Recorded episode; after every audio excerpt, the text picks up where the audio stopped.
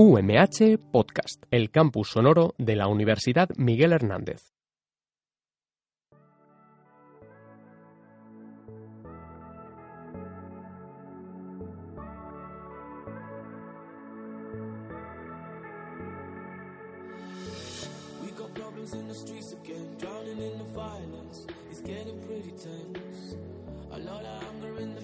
I see, a lot of bitterness, communal emptiness.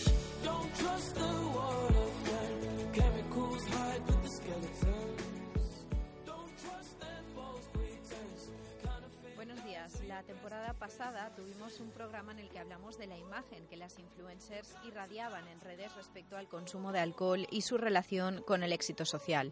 Nos dejamos muchas cosas en el tintero y hoy hemos querido volver al tema y retomar en el espacio de tertulia una conversación al respecto.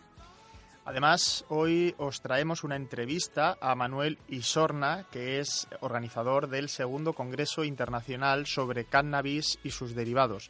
Y además de las noticias, tenemos ese espacio que comentaba Mirella sobre la tertulia con respecto a la imagen que esas influencers eh, pueden estar emitiendo respecto al consumo de alcohol en redes sociales. Bienvenidos a Consentido.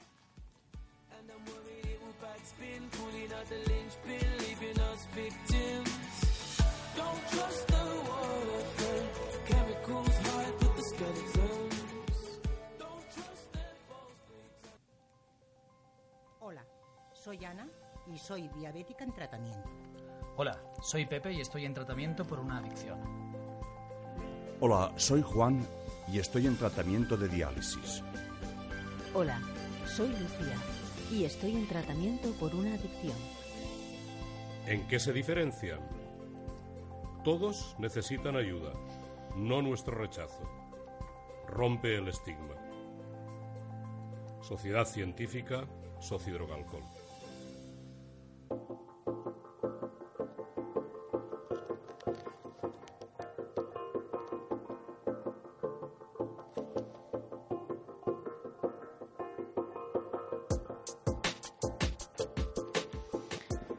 El CNPT, satisfecho por la financiación de la vareniclina, dice que debe acompañarse con terapia cognitiva conductual.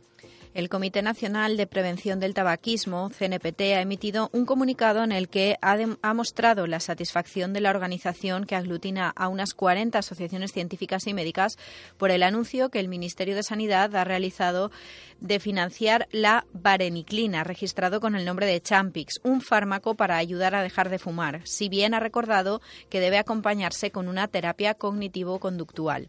Y es que, tal y como ha recordado en declaraciones a Europa Press, el tratamiento farmacológico ha demostrado que duplica o triplica las posibilidades de que un fumador abandone el hábito tabáquico al cabo de un año, ya que reduce los síntomas del síndrome de abstinencia. No obstante, Andrés, Andrés Zamorano, presidente de la CNPT, ha destacado la importancia de que estos pacientes reciban también por parte de los profesionales sanitarios terapia cognitivo-conductual, tanto antes de la prescripción del medicamento como durante el tratamiento.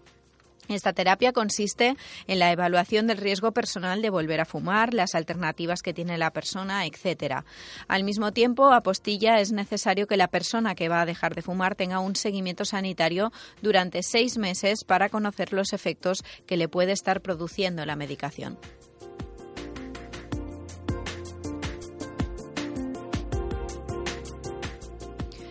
La Fundación Atenea convoca el premio Juan Serrayer a la investigación solidaria.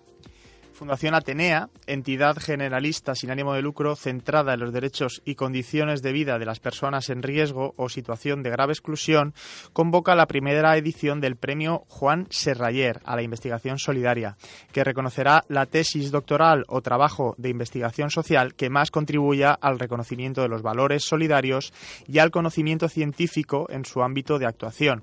El galardón ha sido impulsado por la figura de Juan Serrayer Ibáñez, una de las personas personalidades más relevantes para el desarrollo de la Fundación, que a día de hoy continúa siendo miembro de su patronato.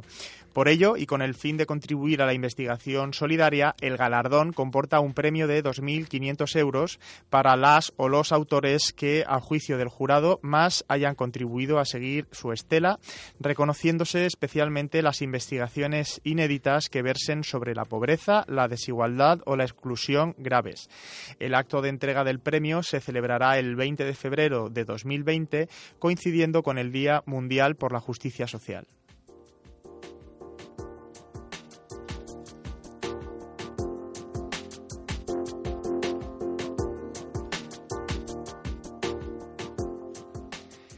Ecuador aprueba el uso y la producción de cannabis con fines medicinales. Ecuador acaba de incorporarse a la docena de países del mundo en los que es legal el uso y cultivo del cannabis con fines terapéuticos o medicinales. La Asamblea Nacional aprobó una reforma a su Código Penal que elimina la sanción a la posesión de fármacos que contengan el principio activo del cannabis y que saca el cáñamo de la lista de plantaciones prohibidas.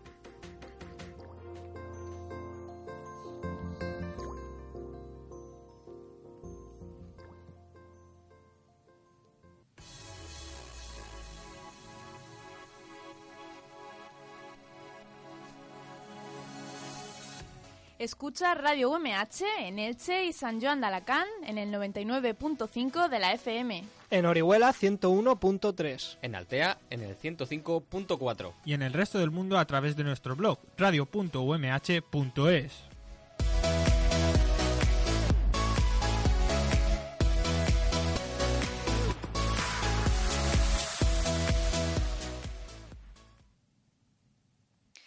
Llegados a este punto del programa, llega el momento de la entrevista de la semana. En esta ocasión, entrevistamos a Manuel Isorna, organizador del segundo Congreso Internacional sobre Cannabis y sus derivados, Salud, Educación y Ley.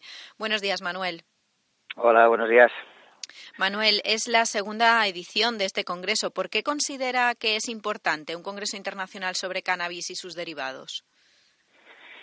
Bueno, por diversos objetivos, ¿no? Diversos motivos, pero el principal creemos que es eh, que ante toda esta información o desinformación que circula, sobre todo relacionado con el cannabis terapéutico, con la inocuidad que una parte importante, sobre todo de la juventud, considera que supone el consumo, pues creemos que hay que darle realmente visibilidad y, y manifestar lo que dice la ciencia ¿no? sobre el consumo de cannabis y que la población tenga pues derecho y pueda acceder a una información verídica y, fidedigna y sobre todo basada, basada en la evidencia científica.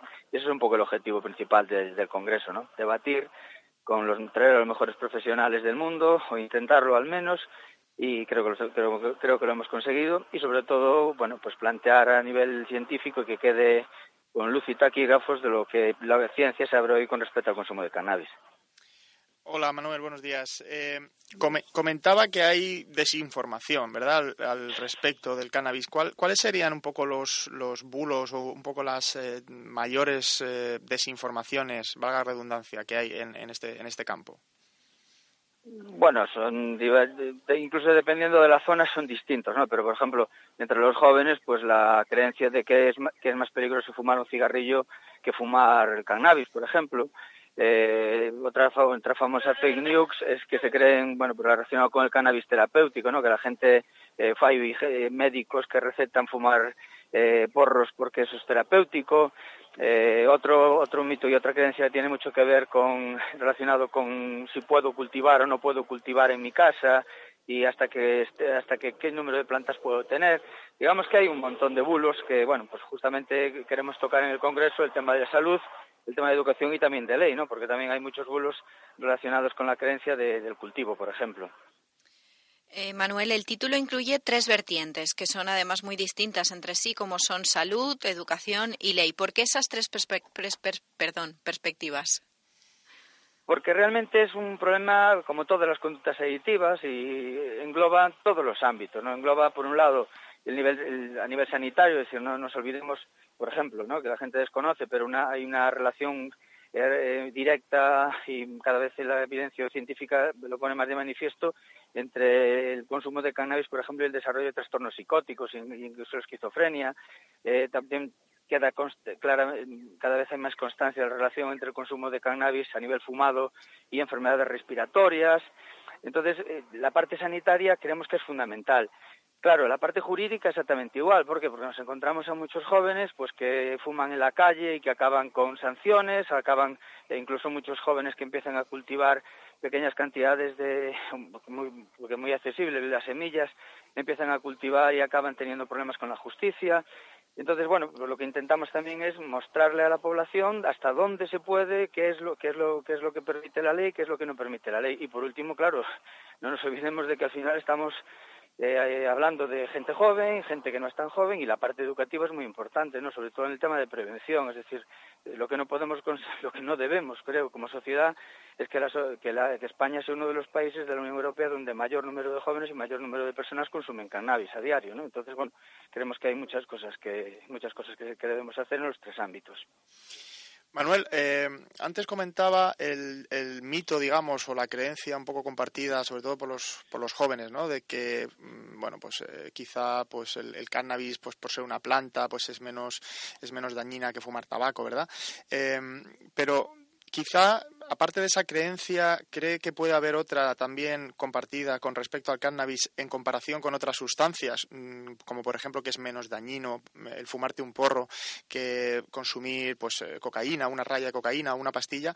¿Cree que esa creencia también está instaurada? Y, por otro lado, eh, si eso no es cierta, porque claro, estamos viendo mm, a día de hoy que con todo el tema de la eh, modificación genética, ¿verdad? Pues están haciendo cada vez eh, mm, sustancias eh, cada vez más potentes, ¿no? Relacionadas con, el THC o, con una mayor carga de THC y, eso, como, como decía antes, pues se relaciona también incluso un solo consumo pues con, posibles desarrollos de, diferentes trastornos.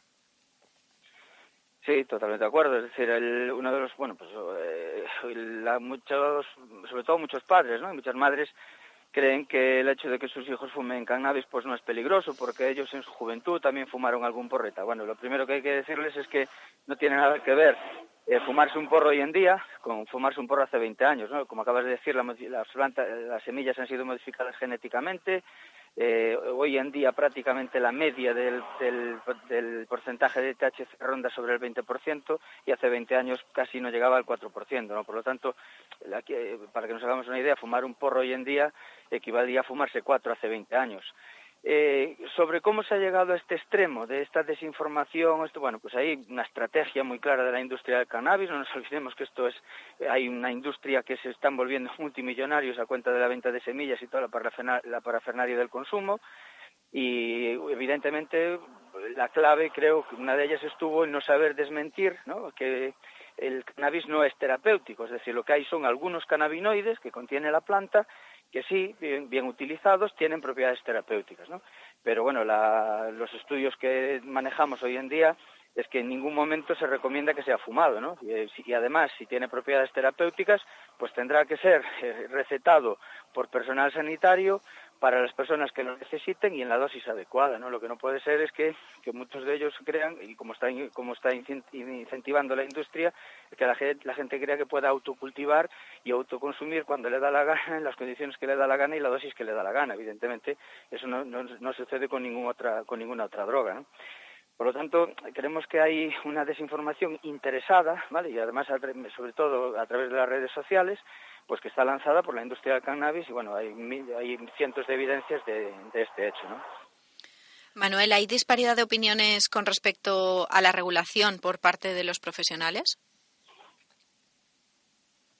Bueno, lo, eh, es un tema complicado, ¿no? Es decir, realmente eh, lo que sí sabemos y lo que dice la mayor parte de los, de los eh, colegios de profesionales es que si realmente es una droga, que lo es, que tiene propiedades terapéuticas, que las tiene, y que debe y que tiene potencial terapéutico, que lo tiene, pues evidentemente la mayor parte de los colegios de profesionales lo que indican es que debe ser vendido en farmacias eh, para las personas que lo necesitan y recetado por, los profesionales adecuados. ¿no?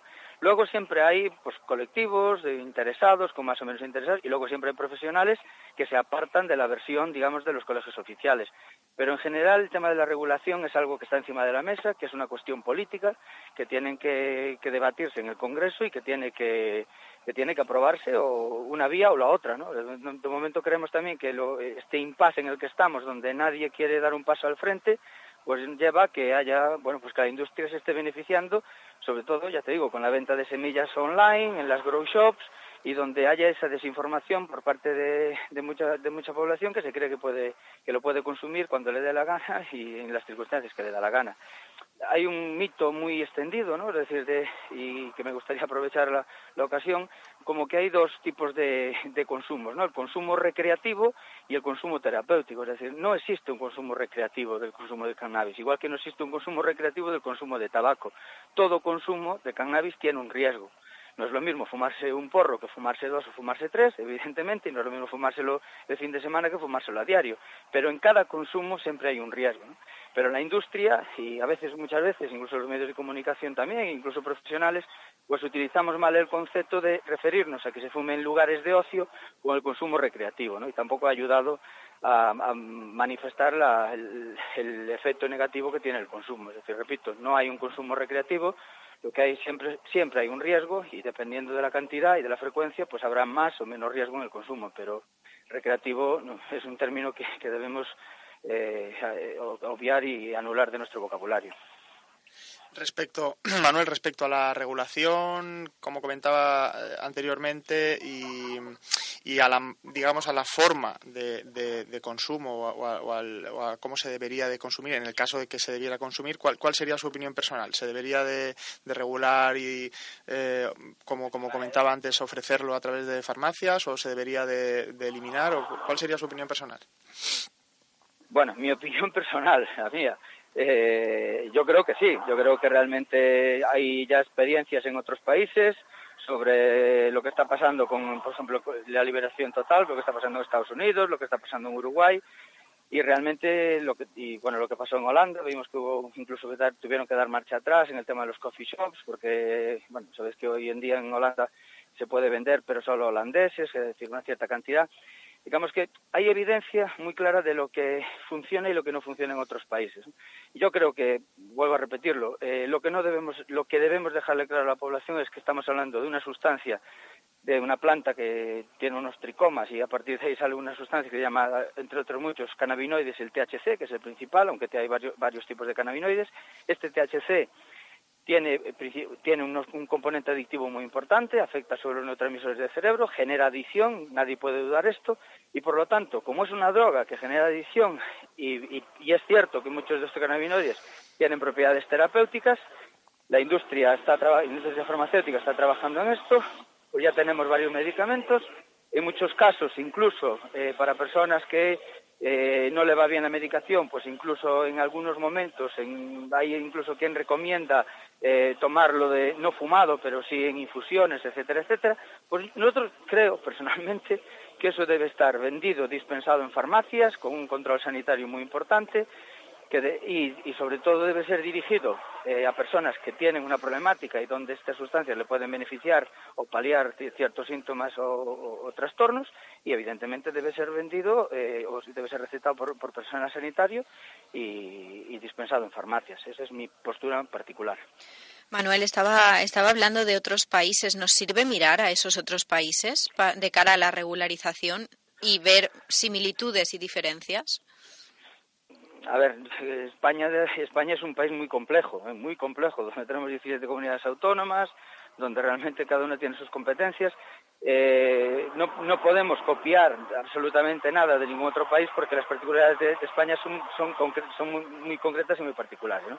Ahora, lo que sí tenemos, lo que sí nos puede servir es un poco de qué es lo que funciona y qué, qué es, qué, digamos, qué debilidades, qué fortalezas tienen otros modelos que se han aplicado en otros países. ¿no? Yo creo que eso sí que deberíamos, siempre desde el punto de vista, desde la salud pública, creo que nos puede ser muy interesante.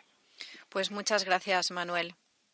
Muchas Nada, gracias. Gracias a vosotros. Gracias, gracias a Manuel Isorna, organizador del segundo Congreso Internacional sobre Cannabis y sus derivados, Salud, Educación y Ley, que tendrá lugar el 7, 8 y 9 de noviembre. Hacemos una brevísima pausa y volvemos enseguida. Radio UMH conecta contigo. FM, blog, Twitter y aplicaciones móviles.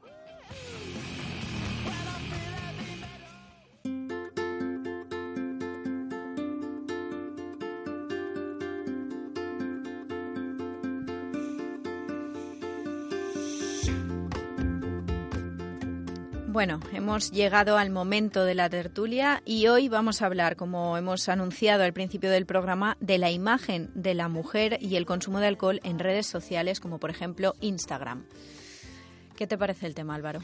Bueno, últimamente eh, estamos viviendo un auge de las redes sociales en los últimos 10 años o los últimos 5 años que, que preocupa bastante, ya no solamente por el tema de, de los jóvenes, ¿no? Pero sí de, de, de, la, digamos, del impacto que puede llegar a tener en, tanto en las opiniones como en, los comportamientos de las personas, todo lo que se recibe a través de las redes sociales, ¿no? Que se le da como una, como un halo de, no sé, de... A mí, a mí me sorprende, Álvaro, que hay influencers de todo. Sí. Es decir, tú Sí, puedes sí. buscar influencers de cocina, de yoga, de, de lo que sea, ¿no? Entonces, bueno, yo desde la curiosidad que me despierta a mí todo este tema, pues me puse a, a seguir a aquellas influencers eh, pues más seguidas, valga la redundancia, aquí en España, por nuestros adolescentes, chicos y chicas. Y bueno, lo que hice fue capturar todas aquellas bien post, digamos, estáticos o las stories. No sé si todos nuestros oyentes, no sé si siguen lo que es el Instagram, pero hay una, una opción que se llama Story en la que, bueno, pues tú puedes grabarte y esas Y im- dura 24 horas, ¿no? Sí, dura 24 horas y luego desaparece. Y bueno, pueden ser bien imágenes estáticas o también vídeos en los que se graban hablando. Casi siempre las influencers se graban, pues como cuando te haces una foto de selfie, ¿no? Y Sí. se hablan contándote su día o sus cosas o el vestido que llevan, el outfit, que dicen ellas, el outfit. y esas cosas.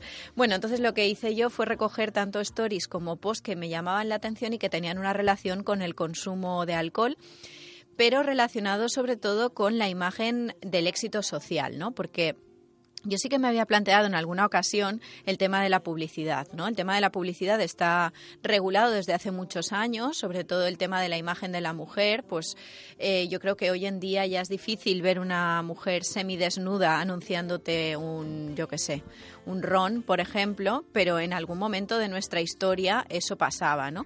Y entonces a mí me llamaba mucho la atención que eso sí que estuviera regulado y en cambio cuando tú entras a, a la red social como Instagram o cualquier otra red social, ¿no? Esto no está regulado porque al final esto eso no es publicidad, es eso Sí. no es, ¿no? Y al final son ellas la propia imagen de, de ellas mismas y son ellas las que deciden, pues eso, cómo visten, qué difunden, cómo lo difunden.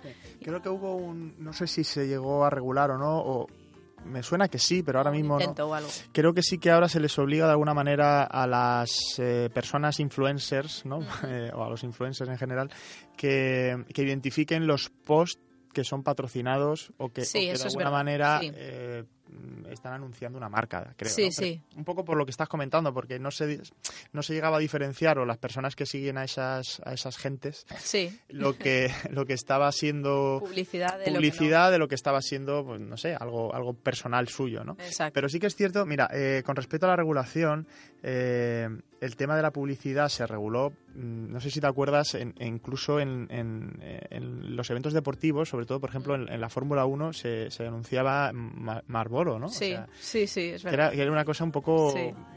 absurda, ¿no? Como un deporte que supuestamente eh, tiene unos valores de salud y demás, pues está mm, siendo patrocinado por, un, por una sustancia como el tabaco o el alcohol, ¿no? Eh, incluso se llegó a regular en, en la televisión el tema de que apareciesen, eh, porque antes pues en un programa de televisión aparecía la gente fumando En una serie, o- sí, sí, o, salían, o en, un, salían. en un programa de tertulia, Sí, ¿no? Pues, pues no salían ahí en los 80 la gente fumando, ¿no? Sí. O bebiendo alcohol. Eh, y ahora eso también está regulado. Pero, ¿qué es lo que sucede? Que los jóvenes realmente cada vez consumen menos televisión. Sí. Cada vez consumen menos, eh, digamos, eh, los anuncios que le puedan llegar por esa vía. En cambio, consumen más todo lo que tiene que ver con los medios digitales, ¿no? O- YouTube, por YouTube, ejemplo. Sí, o sí. Instagram, Netflix o Snapchat, o, o sea, todo lo que viene por esa nueva ola de, de medios audio- audiovisuales por demanda que cada uno pues consume cuando quiere desde su teléfono móvil, ¿no? Claro, y ahí la regulación es más compleja. Claro. Porque de qué manera regulas tú lo que una influencer o un influencer puede o no subir a su story, que- Claro. que, muchos de ellos son privados también, que bueno, los influencers normalmente no, pero mucha gente pues se bloquea el perfil y si tú no eres un seguidor y esa persona te aprueba, o como pasa en Twitter, ¿no? Eh, Sí. No sabes lo que está publicando. Entonces, claro, la regulación ahí es muy compleja. Y sí que es cierto que son eh, modelos de conducta muchas veces para los más jóvenes, ¿verdad? Mira, yo te voy a poner un ejemplo. Yo tengo dos sobrinas en edad adolescente, ¿no? Y a mí me, me llamaba mucho la atención las fotos que subían al Instagram porque ponían así como unos morritos y tal. Y yo decía, jolín, qué curioso. Y un día, pues de casualidad, una de las influencers a las que yo seguía y capturaba cuando salían con el alcohol en la mano y cosas de esas, pues vi que ponía un post en el que estaba haciendo morritos y ponía, chicas, trucos para salir bien en la foto. Punto uno, eh, poner morritos. Punto dos, ponerse con el culo para afuera. Es que no me acuerdo exactamente sí, cómo sí. era, ¿no? Pero y entonces me di cuenta que, o sea, estaban imitando la conducta de la influencer, ¿sabes? Entonces, Teoría del claro, aprendizaje social de Bandura clásico, vamos. o sea, Claro, y aprendizaje entonces- por imitación. Entonces yo dije, si están imitando algo tan sencillo como salir en una foto poniendo morritos, ¿qué no van a imitar cuando estamos hablando pues de un consumo de alcohol? Si a mí me sale la influencer que tiene millones de seguidores con una copa de vino normalizando y además relacionando porque se pegan unos viajes espectaculares. Yo quiero ser influencer el día de mañana, o sea, es espectacular, se ven el mundo entero, hacen unos viajes estupendos, van vestidas de Devin que, dice- que dicen en mi pueblo, súper bien maquilladas, súper estupendísimas. Claro, al final las adolescentes mujeres pues quieren imitar todo esto, ¿no? Sí, pero ahí, ahí entraríamos quizá en otro, debate muy interesante, eh, que es el mundo de Instagram y el mundo real, ¿no? Porque Sí, muchas veces sí, también sí. se está dando una imagen a través de Instagram Que no es la real. que no es la real. De hecho, eh, hay un bueno hay una página en internet que es Reddit, no sé si la conoces, que es así como un poco el meneame, pero a nivel eh, americano, ¿no? De como de agregador de noticias o recopilador de, de enlaces y noticias y tienen un, un sub eh, eh, grupo, podríamos decir, ¿no? El subreddit que se llama en la página, que es Instan- Instagram Reality, ¿no? O sea, que, de alguna manera eh, ponen en evidencia a muchas estrellas de Sí. Instagram y muchos eh, tal, de, de lo que se supone que publican y que luego cuál es la realidad de Claro. esas personas que las ven fuera de, de- Del de contexto. Instagram, ¿no? Y le hacen una foto, una persona que sale maravillosa y bellísima, Sí. y luego la ves hecha un desastre, tal, ¿no? Es decir, se está dando una imagen que muchas personas, sobre todo jóvenes, quieren, quieren imitar y, y el caso del alcohol o el caso del consumo de otras sustancias, no solamente el alcohol, ¿eh? también, por ejemplo, eh, muchos, eh, qui- bueno, quizá no serían influencers, ¿no? pero muchas estrellas mm, ju- de la juventud eh, que tienen cuentas en Instagram también eh, hacen una apología, por ejemplo, del consumo de cannabis, que, Sí, que hablábamos eh, en, otros programas, ¿no? Es De- verdad, del sí. Y, y luego el tema de las se está apuestas normalizando deportivas también, o las apuestas Sí. deportivas, ¿no? Decir, hay, hay muchas conductas relacionadas con sustancias o, o con, o con conductas adictivas que, que se están queriendo normalizar a través de las redes sociales y que, bueno, ponen un poco sobre la mesa la necesidad quizá de, de hablar de alguna manera de regular este, este tipo de, de contenidos, ¿no? Porque al final no dejan de ser personas adultas las que están mostrando una serie de cosas a personas que no son adultas.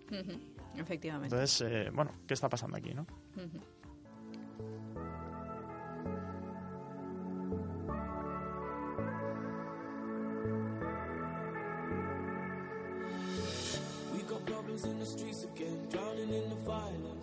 Getting pretty tense. A lot of anger in the faces I see, a lot of bitterness.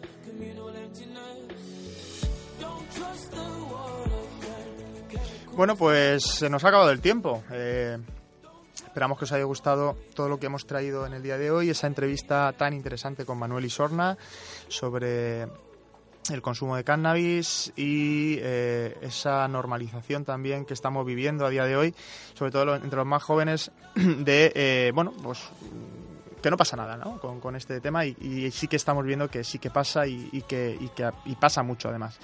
Y bueno, y esa mm, ese diálogo que hemos tenido aquí Mireia y yo también con esa tertulia respecto a las influencers, a los influencers, el mundo de internet o de las redes sociales y precisamente cómo se está mostrando esa imagen de, consumo normalizado de alcohol o de cannabis o de, cualquier otra sustancia. ¿no? Muchísimas gracias también a Marta Caballero en los controles técnicos y a todos vosotros por estar un día más al otro lado de vuestros aparatos técnicos escuchándonos. Gracias a ti también, Álvaro. Recordad además que podéis escuchar todos nuestros programas en radio.umh.es, en la sección de recursos de la revista Independientes y en nuestro Facebook del programa En Consentido. Hasta pronto. Portaos bien, hasta luego.